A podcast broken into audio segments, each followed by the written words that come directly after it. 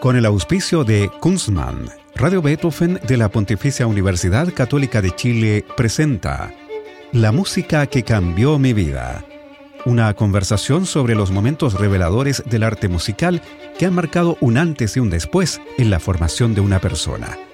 Conducción y producción, Gonzalo Saavedra.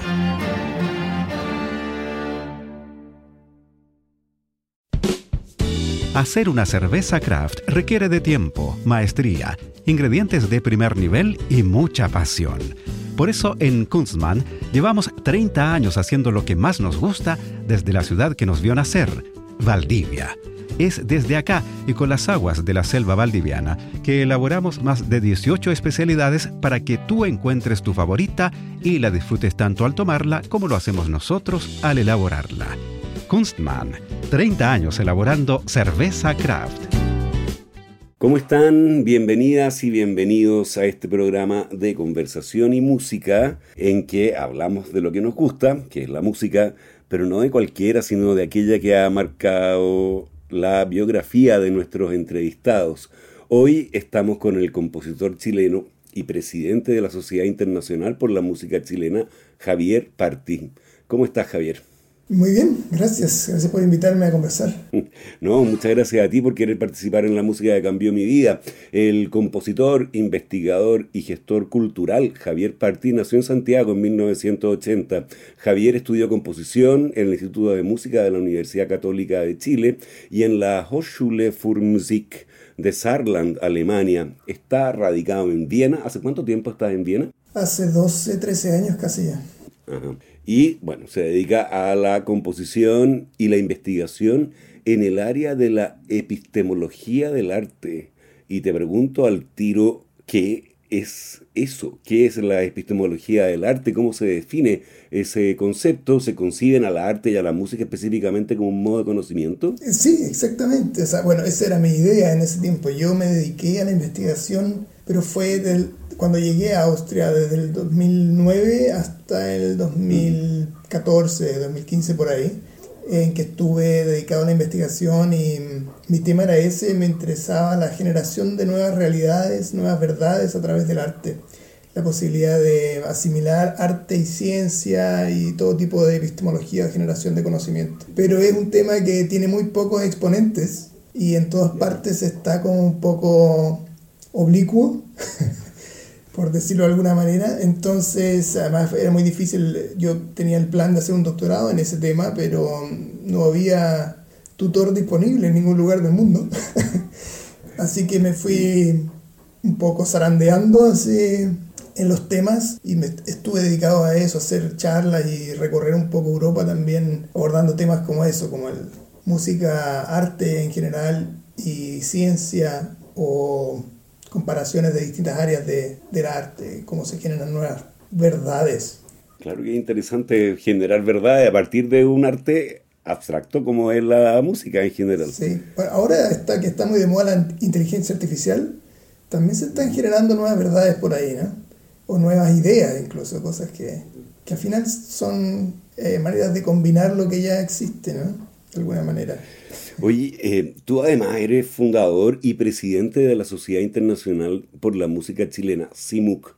Es una organización que se fundó en 2015 que tiene como misión promocionar la música, músicos y musicólogos chilenos en el ámbito de la música docta a nivel global. ¿Cómo nació la idea de fundar esta Sociedad Internacional por la Música Chilena? Bueno, la idea venía sembrándose en mi cabeza hace tiempo o sea, antes del 2015, pero no quería iniciar una empresa de semejante envergadura solo, entonces lo tenía como, como una opción.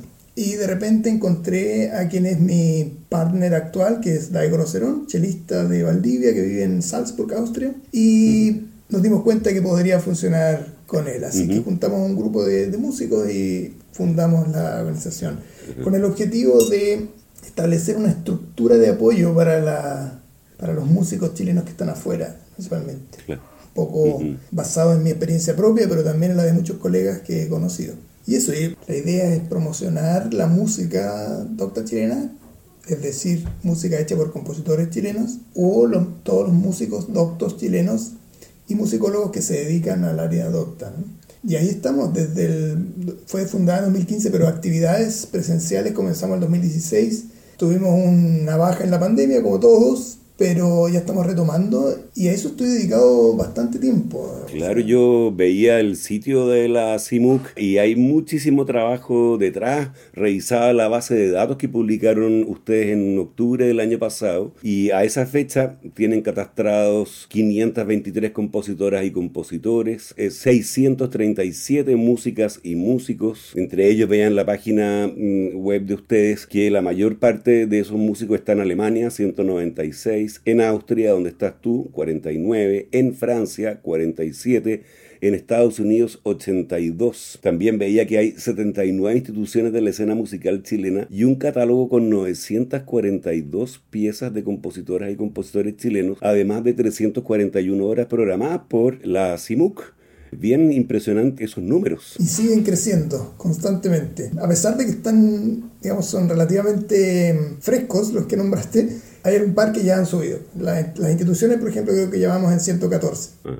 Y también editaron un disco, Chilean Art Song The Last 100 Years, en 2019, con obras de Enrique Soro, Alfonso Letelier, Alejandro Guarelo, Ramón Gorogoitía, Felipe Hidalgo y también tuyas, por supuesto. Y ese disco está en Spotify y es una muy buena manera de asomarse al arte de la canción chilena en, bueno, en el último siglo. Justamente, de hecho, la idea de hacer esa recopilación de canciones doctas o líder chilenos surgió al inicio de la CIMUC también cuando hicimos el primer concierto, el concierto que llamamos concierto de apertura, fue en Viena, en que también se presentaron esas mismas obras. Y nos pareció que era, es una buena manera de presentar la música docta contemporánea o, o parte de ella contemporánea y chilena, porque el lead es un formato que se acerca un poco más al público que otros netamente instrumentales o más experimentales. ¿no? Tienen también podcast, Las Vueltas del Run Run, 10 capítulos de muy buena factura en que se entrevista a músicos chilenos y también MEC sobre música electrónica chilena que tiene unos 40 episodios, bien impresionante. Vamos a invitar a nuestras auditoras y auditores a visitar la página del CIMUC, que es muy fácil, es cimuc.org, y enterarnos de qué está pasando con los músicos chilenos fuera de este país. ¿Qué te parece que vayamos a la música que tú elegiste para este programa, Javier?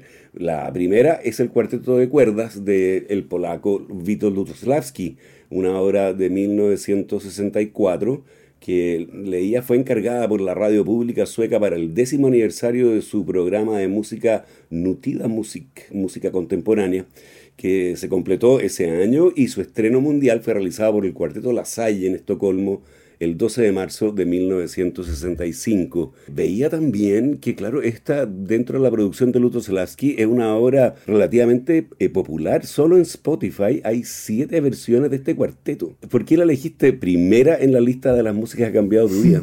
Bueno, de partida la pregunta de qué música ha cambiado mi vida podría estar respondiéndola, no sé, todo un año. Pero, ¿por qué elegí esta? Bueno, para mí significó un cambio en la profundidad de, entendimiento de la música contemporánea, o mejor dicho, del potencial como compositor, potencial expresivo, potencial lúdico, potencial artístico, potencial estético que se podía encontrar ahí. Cuando uno está estudiando algo, sea lo que sea, uno está sumergiéndose en las profundidades de, esos temas que muchas veces nunca va a volver a, digamos, en su vida después de adulto, de profesional, em, a menos que uno se dedique a la academia, probablemente vuelva a la superficie y no, y no continúe en esas profundidades. Entonces, para mí, el análisis que yo hice eh, como examen final en un año de estudios de esta obra significó unos puntos bien profundos de esa investigación. Descubrí muchas cosas, cosas de, de estructura, de cómo ordenar la, la música ese cuarteto tiene una estructura muy interesante con elementos que de repente son sorpresivos y que no necesariamente son pretenciosos, porque eso también hay mucho. Sin embargo, mantiene una estética y una sonoridad, un sentido que es indiscutible. No sé, le invito a alguien a discutirlo. Sí, el mismo Lutoslavski contaba que en plena búsqueda de un, de un lenguaje propio, en 1960 escuchó en la radio el concierto para piano de John Cage y que ahí le, como que le cayó la teja de cómo, cómo debía componer que no era la manera de Cates, pero sí tomando la técnica aleatoria que el músico y artista conceptual estadounidense había desarrollado en esa obra. Y de ahí nació lo que el mismo Lutoslavski llamaba aleatorismo controlado. Tal vez lo que más llama la atención si uno ve la partitura de ese cuarteto es que las partes no siempre están sincronizadas verticalmente, como pasa en todo el resto de la, de la música.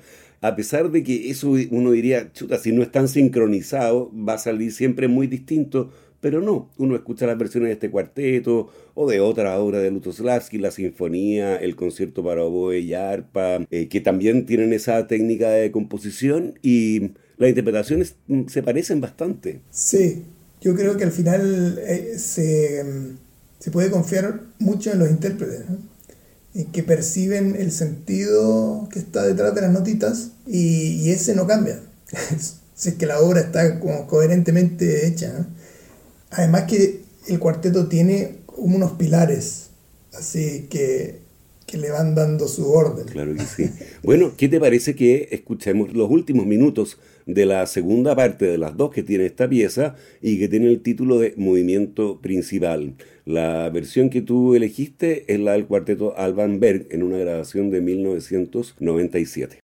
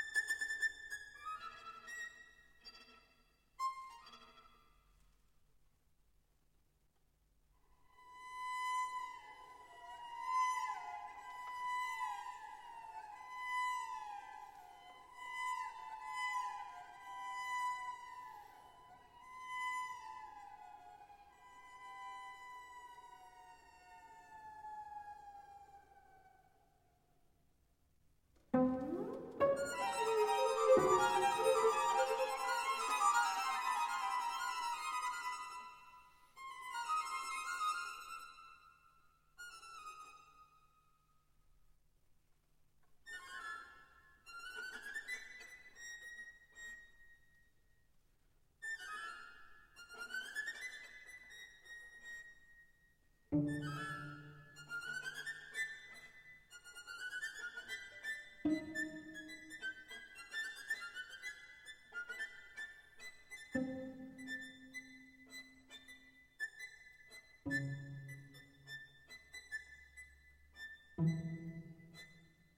-hmm. you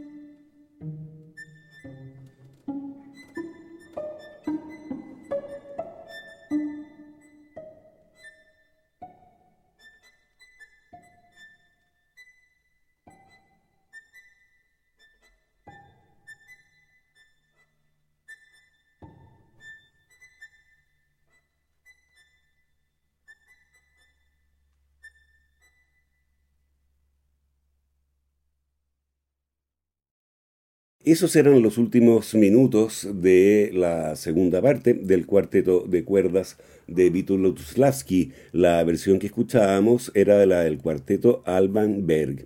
Estamos con el compositor chileno y presidente de la Sociedad Internacional por la Música Chilena, Javier Parti, con el que nos conectamos desde su país de residencia, que es Austria. Él vive en Viena. La siguiente hora en la lista de Javier es bien distinta, porque se trata de una canción de Silvio Rodríguez. Yo digo que Las Estrellas, que es una canción que fue editada en 1975 en el álbum Días y Flores, que contiene todas las canciones que nos sabemos de memoria, los que nos gusta Silvio Rodríguez. Está como Esperando Abril, Playa Girón, El Mayor, La Vergüenza, Sueño con Serpientes, Pequeña Serenata Diurna, esta canción, En el Claro de la Luna, Santiago de Chile, Días y Flores y, claro, yo digo que las estrellas. ¿Por dónde viene la elección, Javier? bueno, sí, de este disco podría haber elegido casi todas. Yo creo que esta canción me llegó a, mí, antes me cambió la vida un poco antes que la de Lutoslavski, porque la conocí más chico. Pero bueno, me parece que un. Silvio Rodríguez en general es como un caso aparte en la humanidad, para mi gusto, de eh, cantautor. No logro comprender y no logro encontrarle comparación. Casualidades del, de la humanidad, no sé. Pero esa canción está muy bien hecha, tiene una letra muy bonita, tiene una armonía que no es ni más ni menos de lo que necesita ser, tiene una guitarra que no es ni más ni menos de lo que necesita ser. Y pasa también que a medida que van pasando los años uno ve la, la música o las canciones o las obras desde distintas perspectivas. Y hay algunas que he ido dejando de admirar, otras que he comenzado a admirar. Pero yo digo que Las Estrellas es una canción que he admirado siempre desde el momento en que, bueno, no recuerdo exactamente cuándo fue la primera vez que la escuché, pero tenerla como parte de, del universo musical que ha acompañado mi vida ya cambió mi vida. Pero esa yo creo que es una de las mejores canciones de la historia. Vamos entonces a escuchar Yo digo que las estrellas, esta canción de 1975 del cantautor cubano Silvio Rodríguez.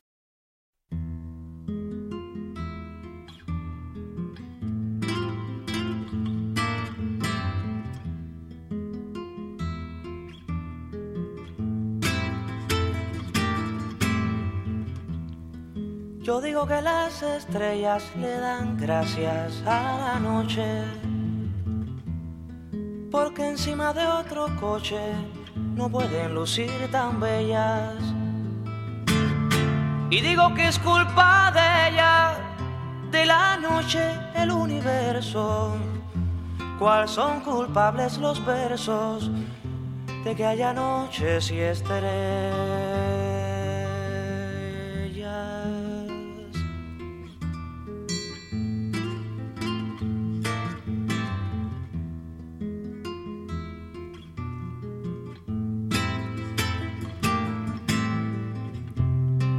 Yo digo que no hay quien crezca más allá de lo que vale. Y el tonto que no lo sabe es el que en Sanco se arresta. Y digo que el que se presta para pegón del veneno es doble tonto y no quiero ser bailarín de su fiesta.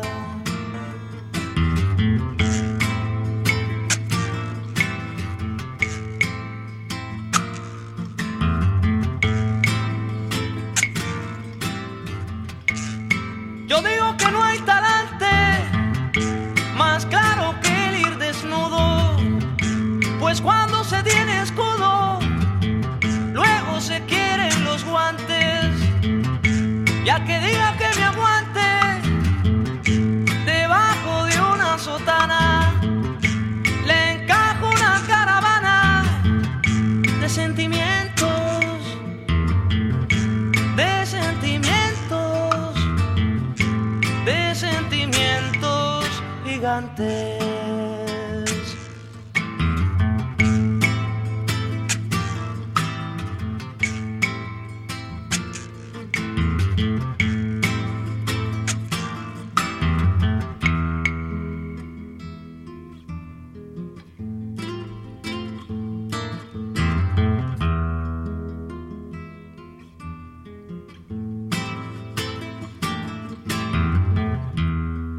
Yo digo que no hay más canto que el que sale de la selva. ¿Y que será el que lo entienda, fruto del árbol más alto? Y digo que cuesta tanto y que hay que cruzar la tundra. Pero al final la penumbra se hace arco iris del canto.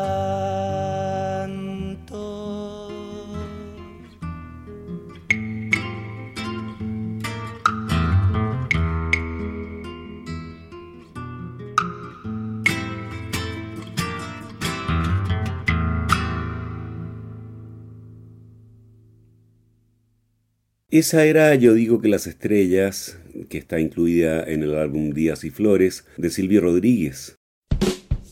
Hacer una cerveza craft requiere de tiempo, maestría, ingredientes de primer nivel y mucha pasión.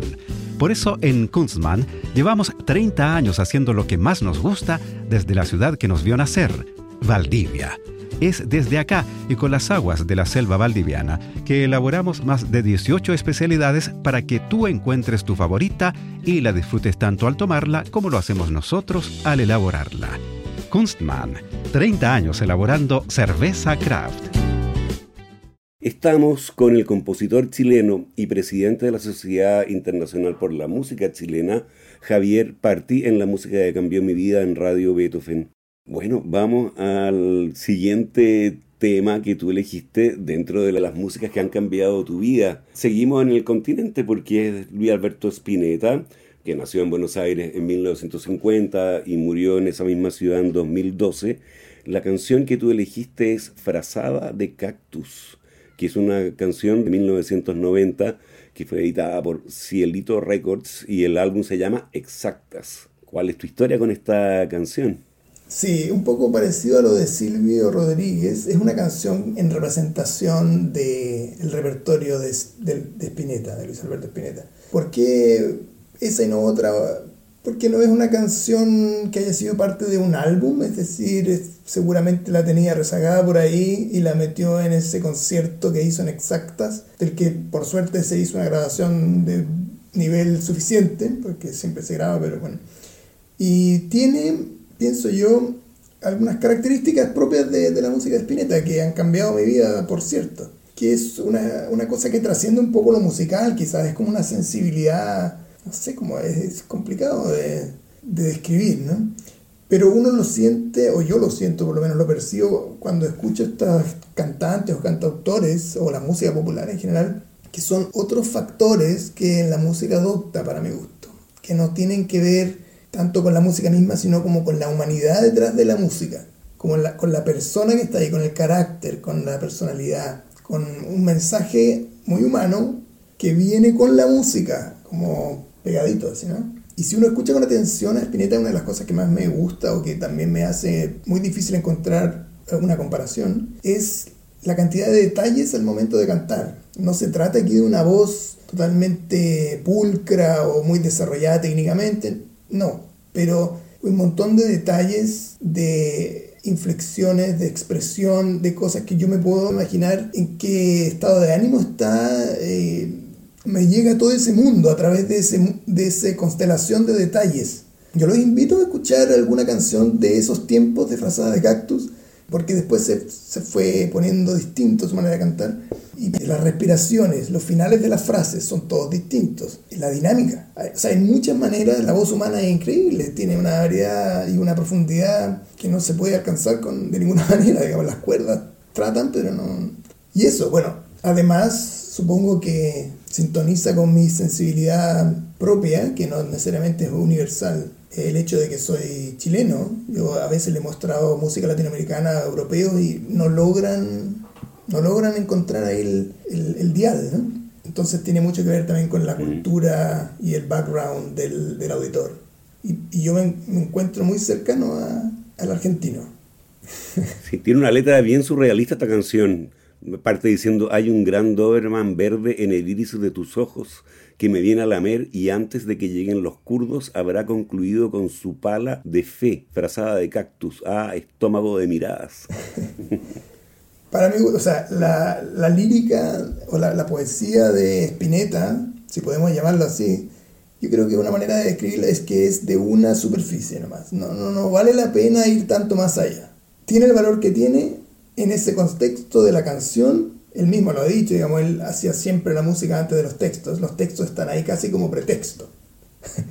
Pero son frases bonitas, son ideas, son cosas que no, no pretenden contener la sabiduría de la humanidad en sus frases y tampoco lo hacen por casualidad, como uno podría pensar quizás de Neruda, que a veces uno lee dos frases de Neruda y dice, aquí está toda la, toda la historia. Pero en Spinetta no. En Spinetta, en Spinetta hay como cosas que suenan bien, que están ad hoc, que a veces son divertidas, a veces son difíciles de entender, pero yo no le busco más allá de eso. Me parece que están bien puestas ahí donde están. y la frazada de Cactus es uno de los ejemplos quizás más flojos de, de, su, de su letra. No, no le veo el valor ahí. Tiene mucho esa canción, así como muchas otras, pero esa especialmente de dejarse llevar de dejarse llevar un poco en, en, la estructura que hemos escogido para esta canción y el valor está en los detalles, en los cambios que hace cada estrofa y en la emocionalidad que está detrás de, de esa lírica que puede significar cualquier cosa. Bueno, nos vamos a fijar entonces en esta frazada de cactus, en estas características que tú nos describe. Eh, como decíamos, la canción es de 1990 y Spinetta, que hace voz y guitarra, estuvo acompañada por una banda integrada por el Mono Fontana y Claudio Cardón en teclados, Guillermo Arrom en guitarra, Javier Malosetti en bajo y Marcelo Novati en batería. Escuchemos.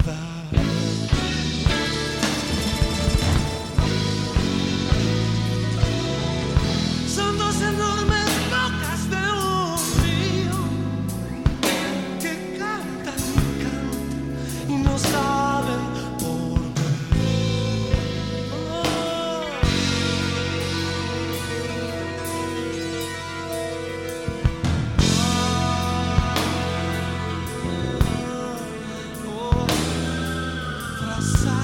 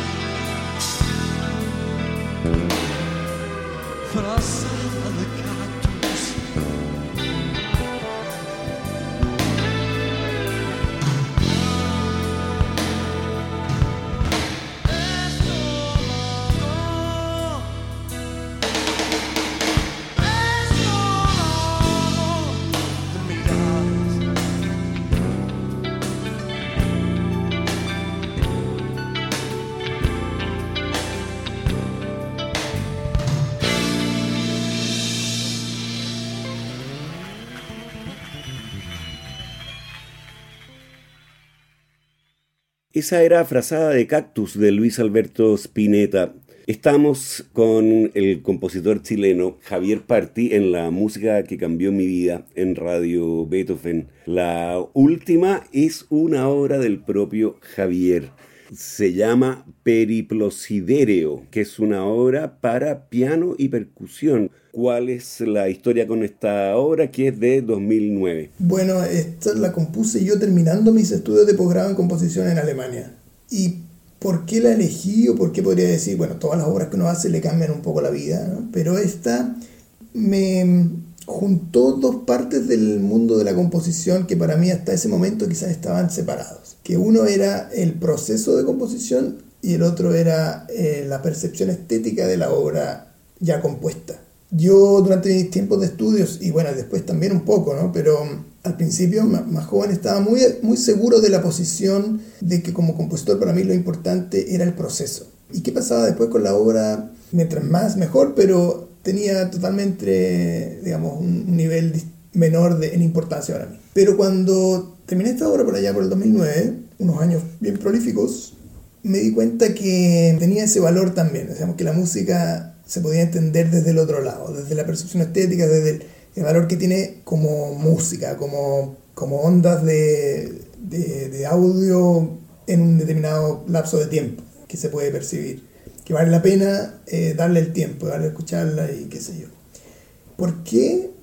Porque se, se unieron como varios puntas em, de, procesos de búsqueda que uno viene trayendo durante el, estudio. Como bueno, las herramientas que tengo, que he ido aprendiendo, cómo las, cómo las pongo en beneficio de ese producto final.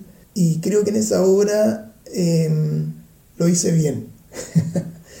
Ahora, esto no quiere decir que, que la obra le tenga que gustar a, a todo el mundo, a nadie, pero a mí me dejó satisfecho y, me da gusto escucharla. Mira, ahí también coincido contigo, ya la encontré exquisita de escuchar. Tiene un piano y ¿cuáles son las percusiones? Porque son varias. tiene un set tremendo que mm, se puede hacer un percusionista solamente, lo puede hacer, pero necesita mucho espacio. Y bueno, tiene una gran caja, tiene mm, woodblocks o pueden ser temple blocks, marimba, toms, crótalos, ya me voy a olvidar de algunos aquí, pero es un set así que tiene al lado, adelante y al otro lado, y la gran casa tiene que ponerla un poco más allá. Y entonces aquí tenía la opción de usar ese, todo ese instrumentario de percusión, y lo aproveché. Y el piano, sale, bueno, al escucharlo ahora no se da cuenta que está muy tratado también como percusión, no es tan pastoso. Muy bien, bueno, escuchemos entonces esta periplosiderio un viaje por las estrellas, de Javier Parti, que es nuestro invitado de hoy en La Música que Cambió Mi Vida. La grabación es la del estreno en 2009 en Saarbrücken, Alemania, con Xiao Liang Shou en piano y Luke Hemmer en percusión.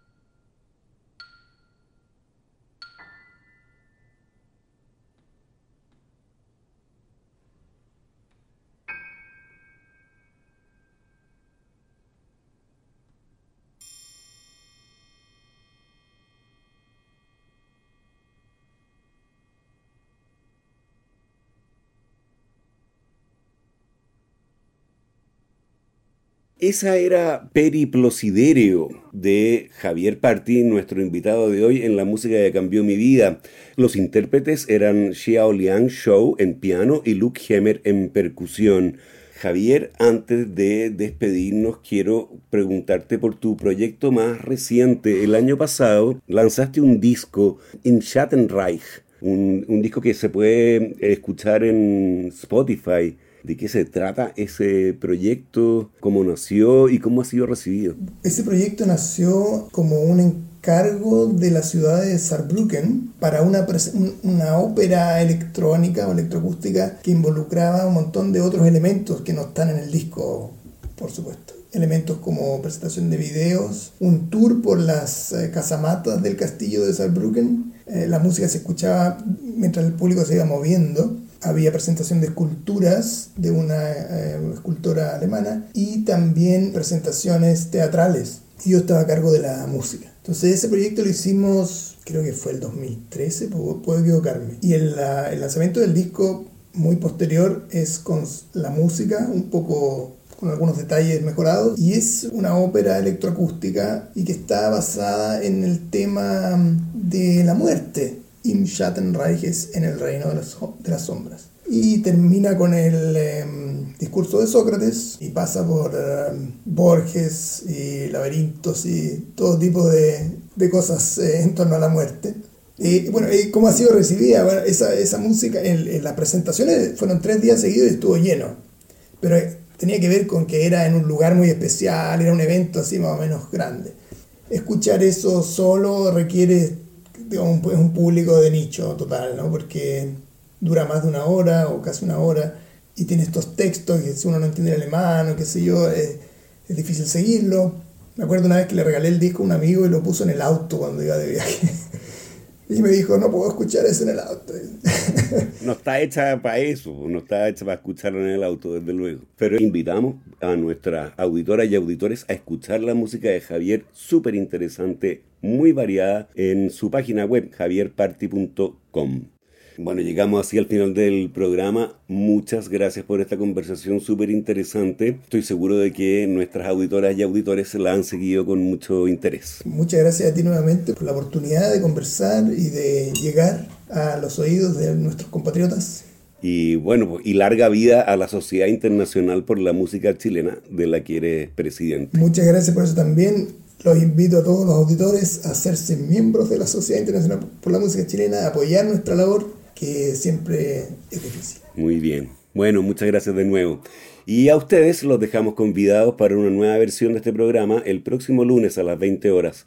Recuerden que pueden escuchar este capítulo y los otros que han sido emitidos en forma de podcast en nuestro sitio web beethovenfm.cl y también en Spotify buscando la música que cambió mi vida. No se vayan de nuestra sintonía porque ya viene el clásico puro jazz con nuestro amigo Roberto Barahona. Muy buenas noches. Hacer una cerveza craft requiere de tiempo, maestría, ingredientes de primer nivel y mucha pasión. Por eso en Kunstmann llevamos 30 años haciendo lo que más nos gusta desde la ciudad que nos vio nacer, Valdivia. Es desde acá y con las aguas de la selva valdiviana que elaboramos más de 18 especialidades para que tú encuentres tu favorita y la disfrutes tanto al tomarla como lo hacemos nosotros al elaborarla. Kunstmann, 30 años elaborando cerveza craft. Con el auspicio de Kunstmann, Radio Beethoven de la Pontificia Universidad Católica de Chile presentó La música que cambió mi vida. Una conversación sobre los momentos reveladores del arte musical que han marcado un antes y un después en la formación de una persona. Conducción y producción. Gonzalo Saavedra.